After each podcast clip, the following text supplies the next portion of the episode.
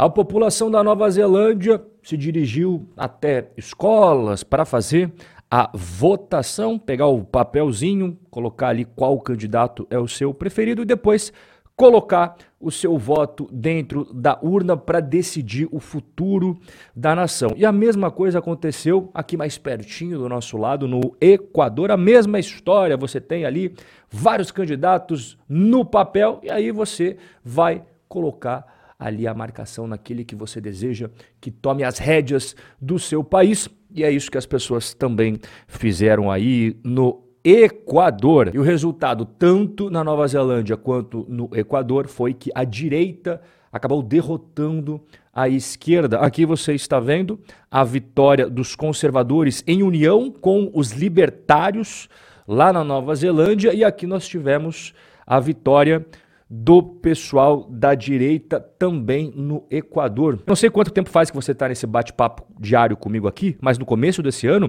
eu trouxe a onda de direita que invadiu a Espanha, como eu estou mostrando aqui nesse vídeo do finalzinho de maio, e eu também mostrei alguns dias depois, em junho, a onda da direita varrendo a Grécia. Você percebe até aqui em cima, ó, os liberais, os conservadores e os cristãos com mais de 40% dos votos, enquanto que os socialistas, progressistas e LGBTQI+, que eram a outra coalizão, tiveram ali 17,84% dos votos. E o mapa da direita, esquerda na Europa vem mudando, que é inclusive o que o próprio pessoal ali da Espanha falou de maré azul na Europa, né? Pois bem, então vamos começar o nosso bate-papo falando da Nova Zelândia. Nós tivemos aí o Christopher Luxon, que é um conservador vencendo as eleições. Ele é ex-empresário e será o próximo primeiro-ministro depois que os kiwis transferiram apoio para a centro-direita após seis anos de governo de esquerda. Você deve estar pensando kiwis, né?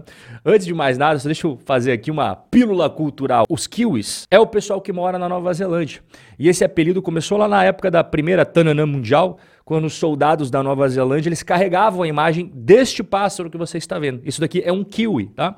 Eles tinham nos seus uniformes e o apelido acabou pegando. E não é um apelido pejorativo, porque os próprios neozelandeses, eles orgulhosamente abraçaram este apelido. Bom, feita aqui essa pílula cultural, o Elon Musk, ele deu parabéns às eleições aí do Christopher Luxon, então novo primeiro-ministro da Nova Zelândia, ele falou: "Obrigado Nova Zelândia, agora vamos colocar nosso país de volta nos trilhos" e no próprio post dele, o Elon Musk veio abaixo e falou: "Parabéns e graças a Deus. Elon Musk, ele visivelmente não é adepto da agenda de esquerda. Inclusive, isso traz muita confusão para ele, né? Porque é difícil você ver um empresário do nível ali do Elon Musk não se alinhar àqueles interesses meio obscuros do pessoal progressista, do pessoal da esquerda, e o Elon Musk toma muita pancada por causa disso. Inclusive, um dos motivos dele ter comprado o Twitter né, foi justamente ter uma plataforma em que não tenha tanto viés pró-esquerda como a gente sabe que tem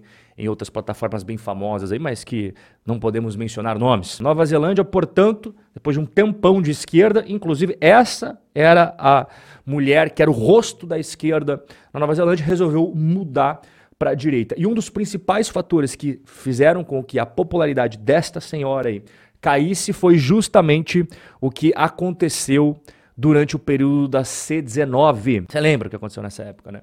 E a própria população da Nova Zelândia achou que ela foi muito severa naquelas restrições e a popularidade dela foi caindo, foi caindo, foi caindo. Ela falou que não, não foi nada a ver com isso, foi falta de energia para continuar, mas nós sabemos que isso daí é papinho furado, né? A galera realmente ficou bem mordida e, portanto, o candidato que ela apoiava, que é esse senhor aí que está fazendo um pão com linguiça para os seus apoiadores ali na época eleitoral, não conseguiu ganhar do candidato da direita igual eu mostrei para você. E eu até peguei aqui quais são as propostas que fizeram o candidato de direita ganhar aí os corações dos kiwis. E olha que interessante essas propostas aqui. A população vai receber uma lista anual de todos os impostos que elas pagam e o mais importante, como o governo gastou o dinheiro por família.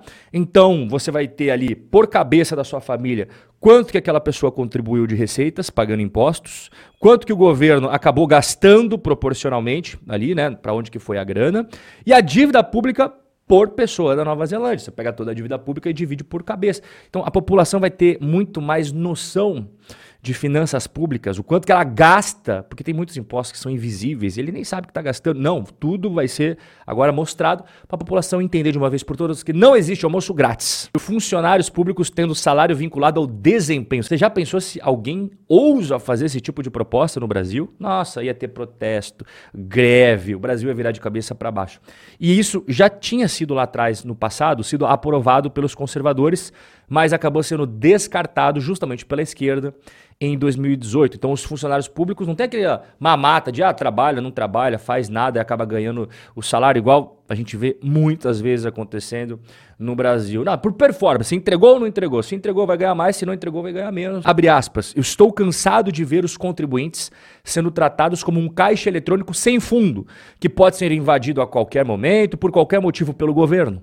Não vou tolerar investir mais dinheiro em programas falidos que não funcionam, fecha aspas. Isso daí foi o novo primeiro-ministro da Nova Zelândia. E aí, você curtiu ou achou nada a ver as coisas que ele falou aqui? Enquanto você escreve aqui embaixo a opinião, eu vou trazendo as novidades do Equador. O empresário Daniel Noboa derrotou a esquerdista Luísa Gonçalves e é eleito o novo presidente aqui do ladinho, pô. O Equador fica aqui pertinho da gente e a mesma história. Eu fui atrás das propostas presidenciais do Daniel Noboa, né? E eu vou trazer aqui para você algumas que eu achei mais interessantes. Ele quer implementar isso daqui, rapaz, olha, é, eu nunca tinha visto essa proposta antes.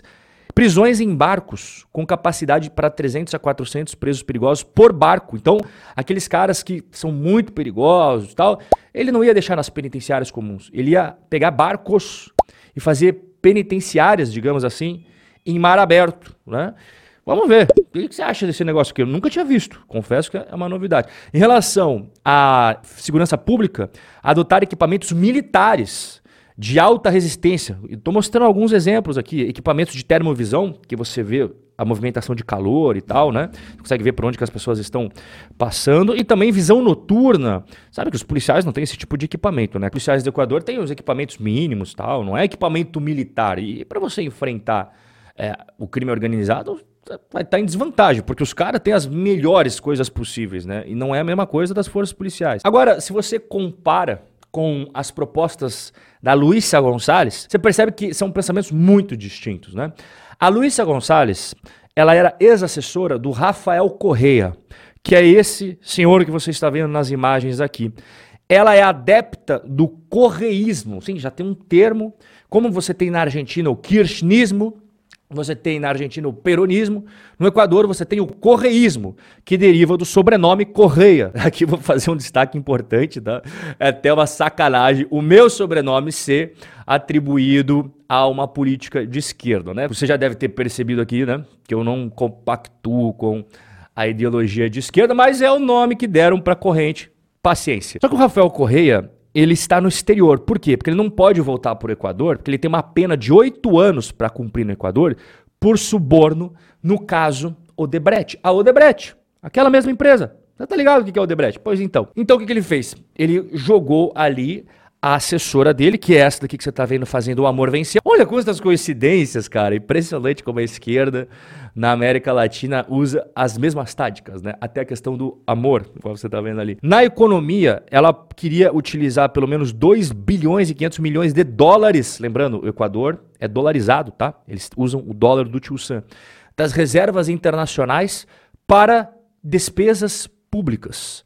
E embora a lei do Equador impeça que ela faça isso, ela pretende reformar também a Assembleia justamente para fazer as mudanças que ela quer. Mas as ideias de esquerda, tanto na Nova Zelândia quanto no Equador, não conquistaram as mentes e os corações da população, e a população foi, colocou o seu voto ali dentro das urnas, fizeram as contagens e descobriram que, pelo visto, a direita é muito mais forte do que a mídia quer fazer você acreditar.